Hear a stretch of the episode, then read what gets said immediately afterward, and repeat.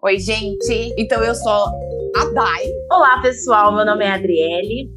Estamos começando Conversando com as Físios.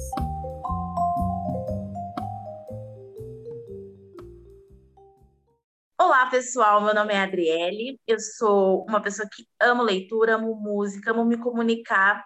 E além de tudo isso, eu sou fisioterapeuta, é, sou fisioterapeuta, sou especialista em fisiologia do exercício e atuo, atuo na clínica como fisioterapeuta e instrutora de Pilates. Muito bem-vindos ao nosso podcast. Então, eu sou a Dayana, uh, eu amo cozinhar, sempre gostei muito de cozinhar, eu gosto também muito de ler e eu também gosto de tentar tocar violino, né? E, além disso, eu também sou fisioterapeuta, né? Tenho mestrado, doutorado na área, então eu sou, na verdade, professora universitária, mas sou fisioterapeuta primeiro e também sou clínica. E a gente vai estar junto aí nesse podcast. Espero que a gente tenha muitos, muitos, muitos logros e muitas conversas produtivas. Então, gente, hoje nosso primeiro podcast, esse é um piloto. A gente está trabalhando para tentar trazer as conversas, trazer toda essa discussão mais próximo possível do profissional, do físio, para você que é fisioterapeuta, para você que é pesquisador, para você que é estudante, a gente vai discutir várias vivências que vão que provavelmente vão agregar muito no conhecimento no dia a dia. Queria falar um pouquinho sobre os objetivos, né, dessa conversa que a gente vai ter aqui. E o que, o que a gente quer principalmente é, é agregar mesmo o valor da, da, da prática baseada em evidência e deixar cada vez mais claro, tanto para o clínico quanto para o pesquisador e para o paciente, que a prática baseada em evidência ela está assim, ela está estruturada em três pilares né? Então, da gente desmistificar um pouquinho do artigo científico, do que se faz só na clínica, né? O que, que realmente a gente deve ter, tomar em consideração quando a gente leva em conta, né, as crenças ou não do, dos, dos pacientes, pensando principalmente que hoje a gente já fala, além do modelo biopsicossocial, no modelo espírito biopsicossocial. E isso está muito além só do emocional do paciente, do que ele acha ou não, mas sim naquilo, principalmente naquilo que ele acredita. Então, nossa ideia aqui é convidar né? Fisioterapeutas que sejam clínicos, fisioterapeutas que sejam pesquisadores, que tenham essa prática nos dois campos, uh, ou que tenham prática no campo da pesquisa ou no campo da ciência, para a gente ter essa conversa né? E tentar realmente mostrar para as pessoas que estão interessadas, que estão buscando essa mudança, né, de atendimento, de paradigma mesmo, de comportamento enquanto profissional, de que as coisas elas estão juntas, que elas estão casadas e que a gente pode fazer isso de uma maneira muito tranquila, sempre respeitando o limite de cada um, tá bom? E aí, uh, o que é importante também né, vocês saberem, né, da, gente contar um pouquinho para vocês, é que além dos fisioterapeutas, né, da fisioterapia, né, que é a nossa principal formação, eu e da minha companheira de apresentação aqui do podcast, uh, a gente também vai estar tá convidando, pensando nesse modelo, né, espírito biopsicossocial, outros profissionais de outras áreas, né? Para que a gente integre esse atendimento dos pacientes e melhore realmente a nossa prática clínica, porque a pessoa, ela não é só um músculo, ela não é só um ligamento, ela não é só um osso, ela é mais do que aquilo. Então, esse atendimento integrado, que é o que se busca hoje na clínica e na pesquisa também, Uh, é o que a gente vai estar tá buscando aqui. Então, outros profissionais de outras áreas também vão estar sendo convidados para dividir um pouquinho dessa experiência e de como é essa integração entre os profissionais, né? Bem vista por uns, não muito aceita por outros, né? Mas como que a gente pode também casar uh, a, a, a formação, né? E a experiência de outros profissionais pensando nesse atendimento mais integral dos pacientes. É, no nosso primeiro podcast, a gente vai, trabalhar, vai falar um pouquinho sobre as nossas vivências, sobre como a gente construiu o nosso caminho até aqui. Então, eu vou falar aqui, começar com a minha amiga Dai, fala um pouquinho como que foi essa sua vivência, você que é minha veterana, nós nos formamos na, na mesma universidade, então vou te dar a palavra, por, né, por ser uma, uma bichete que respeita a veterana. Então, diga para a gente aqui no podcast, Dai, como que foi a sua vivência? E além de sua veterana, eu ainda fui a banca do seu TG. Você não esquece, não, tá? Que eu que te avalio. Ou seja, eu Muito bem, por... todo perfeito para começar esse podcast passando o bastão para a minha muito, veterana suprema. Muito, muito bom trabalho, aliás, não esqueci. Muito bem, obrigada, Adri. Uh, então, eu sou a Dai, né? Todo mundo lá não fiscar me conhece como Dai. E eu entrei, então, na graduação em 2008 e eu me formei no final de 2011. Eu sempre gostei muito da parte de pesquisa, então eu sabia demais que eu gostaria demais de seguir né, no mestrado e no doutorado.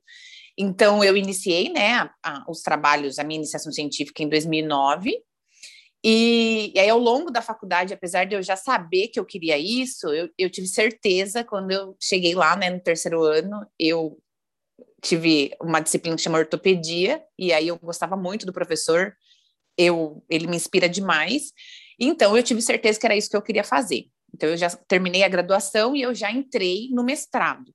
Mas, nesse período, eu também atendia, né? Eu, eu, durante todo o meu mestrado, eu também atendi enquanto fisioterapeuta na equilíbrio corporal, né? E aí, no caso, eu passei a fazer parte, né, do grupo das meninas para formar os novos fisioterapeutas para trabalhar com Pilates. E, e, eu amo, assim, amo Pilates demais, gosto demais de fazer e eu gosto demais de ensinar também as pessoas de como aplicar esse método que tem evidência científica, né? Que realmente é efetivo, principalmente para fortalecimento, tal, tal. Que a gente vai conversar aqui no podcast.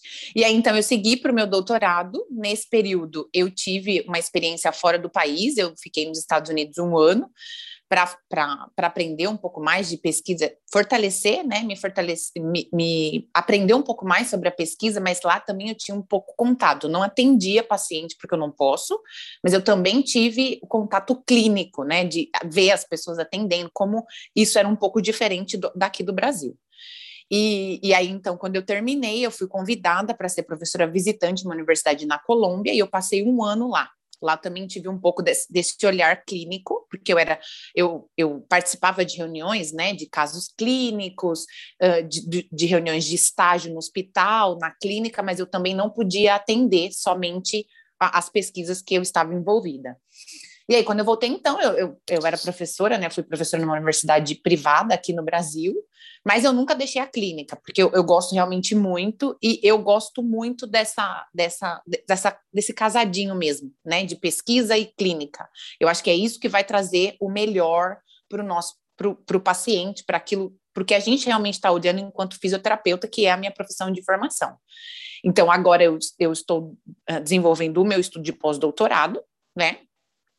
E, e agora eu, eu, estou realmente olhando para aquilo. Eu, eu acho que to, toda a minha vida científica ela foi baseada no que eu achava que era no que eu acreditava que era melhor, né, ali para o paciente, mas assim, as minhas experiências enquanto mestrado, doutorado, elas foram me mostrando para eu olhar para outras coisas, né, e aí o meu doutorado é totalmente basado no modelo que é biopsicossocial, pensando em outros fatores que não só físicos e biológicos que podem estar envolvidos nos pacientes com dor crônica. Né? É isso que eu vou trabalhar agora, e eu estou muito feliz que isso ainda está mudando, e agora a gente se fala não somente no biopsicossocial, mas também no espírito biopsicossocial. Né? Então, é, é, é, essa é a DAI, né? Acho que ficou muito claro, e é isso.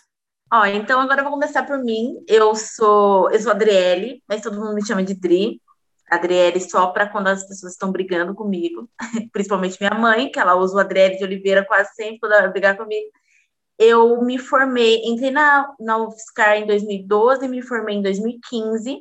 Durante a graduação, eu sempre gostei, eu sempre gostei muito de me comunicar e de entender o que estava acontecendo em relação às outras pessoas ao meu redor. Então, eu sempre imaginei que na fisioterapia eu poderia é, ajudar, é, trabalhar esse meu cuidado, o cuidar, o que é cuidar do outro. E foi na fisioterapia que eu encontrei é, a ideia de poder trabalhar o cuidado, a empatia, a compaixão pelo outro, pelo paciente, pela, pela dor dele, entender que cada dor é uma dor.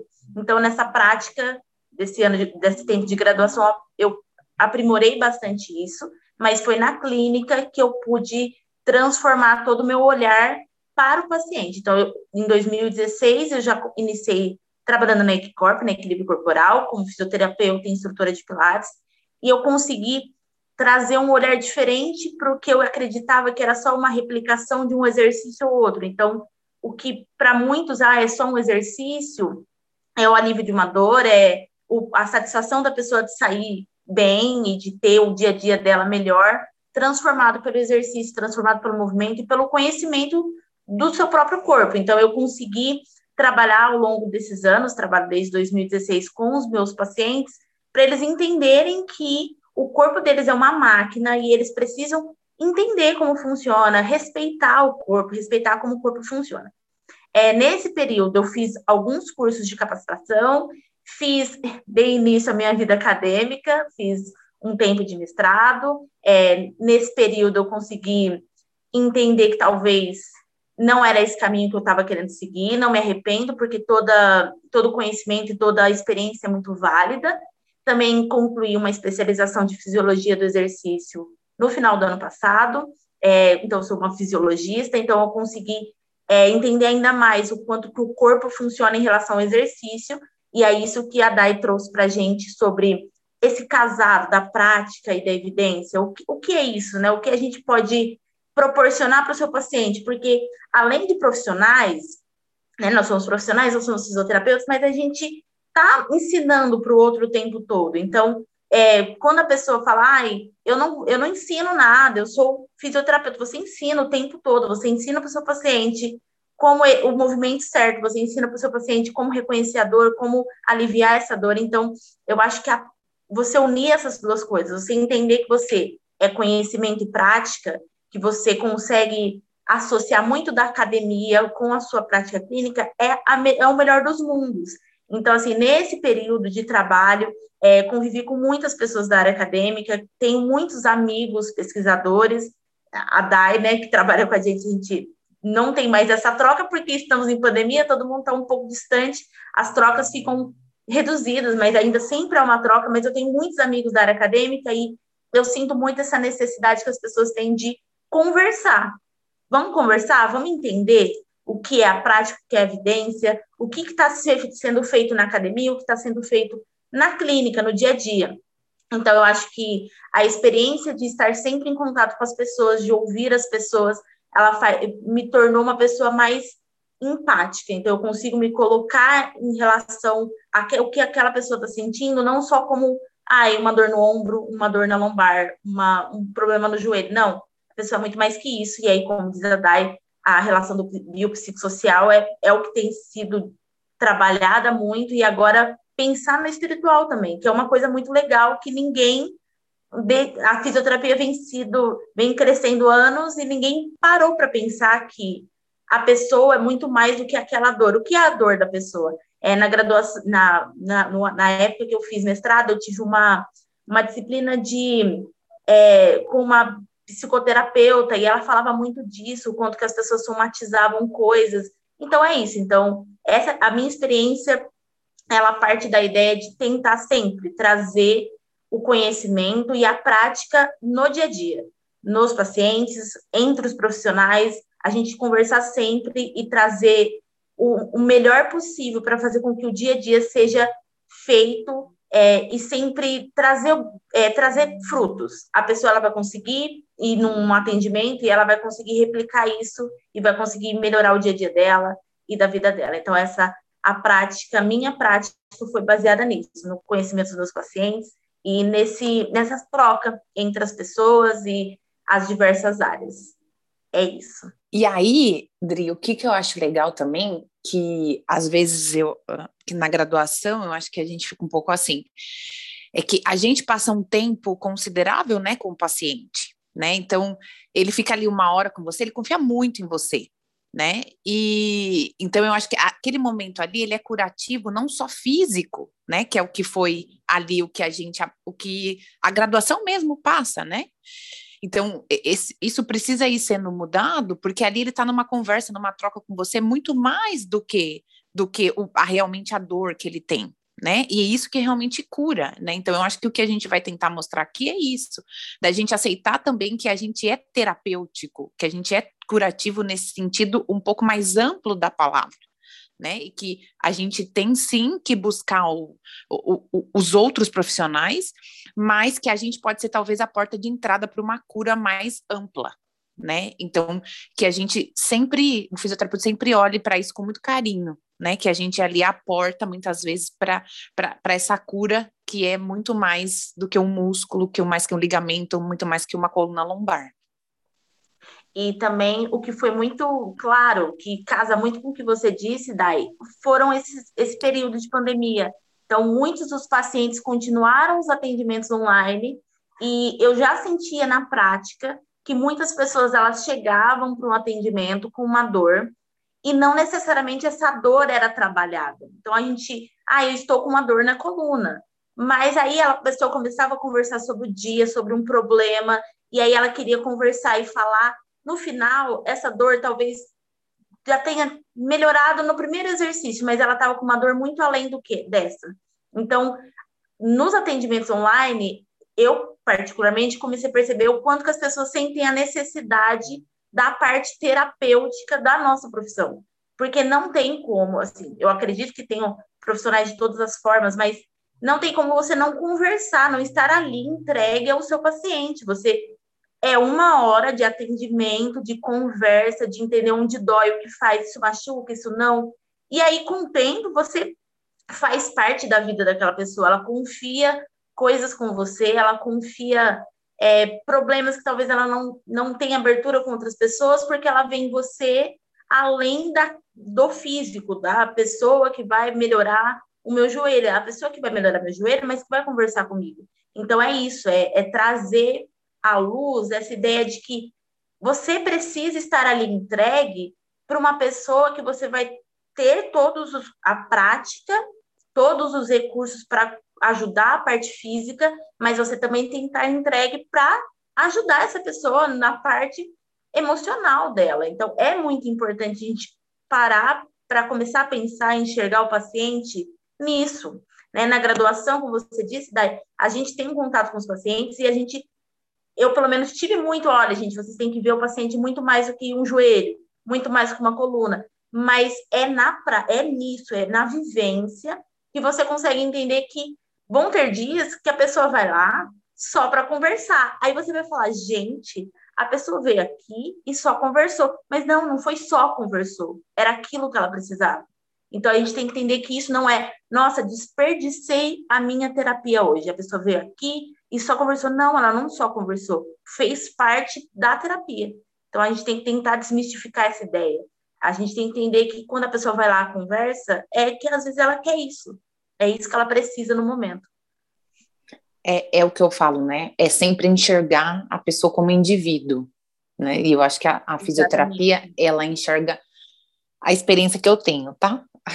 Pode ser que não seja com todo mundo eu acho que a gente consegue enxergar a pessoa quanto indivíduo, né? Então, acho que a gente tem um pouquinho dessa sensibilidade, principalmente porque a gente trabalha com dor, de enxergar ali muitas coisas que estão além da dor, por trás da dor. Bom, gente, essa foi a nossa primeira conversa desse podcast, que estamos aqui de coração aberto para trazer essa discussão, para falar, para trazer um pouquinho voz a essa, essas novas ideias, que, que não deveriam ser novas, a gente deveria trabalhar isso sempre.